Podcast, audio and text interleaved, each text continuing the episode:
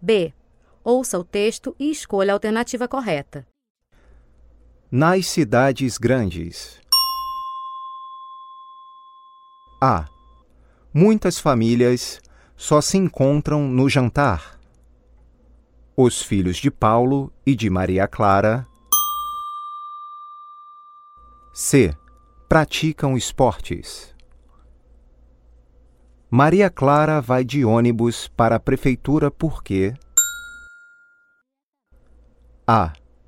Ela não gosta de dirigir. O apartamento de Paulo e de Maria Clara. B. É pequeno, mas é confortável. Pelo Porto de Santos. C. Entram e saem grandes navios todos os dias.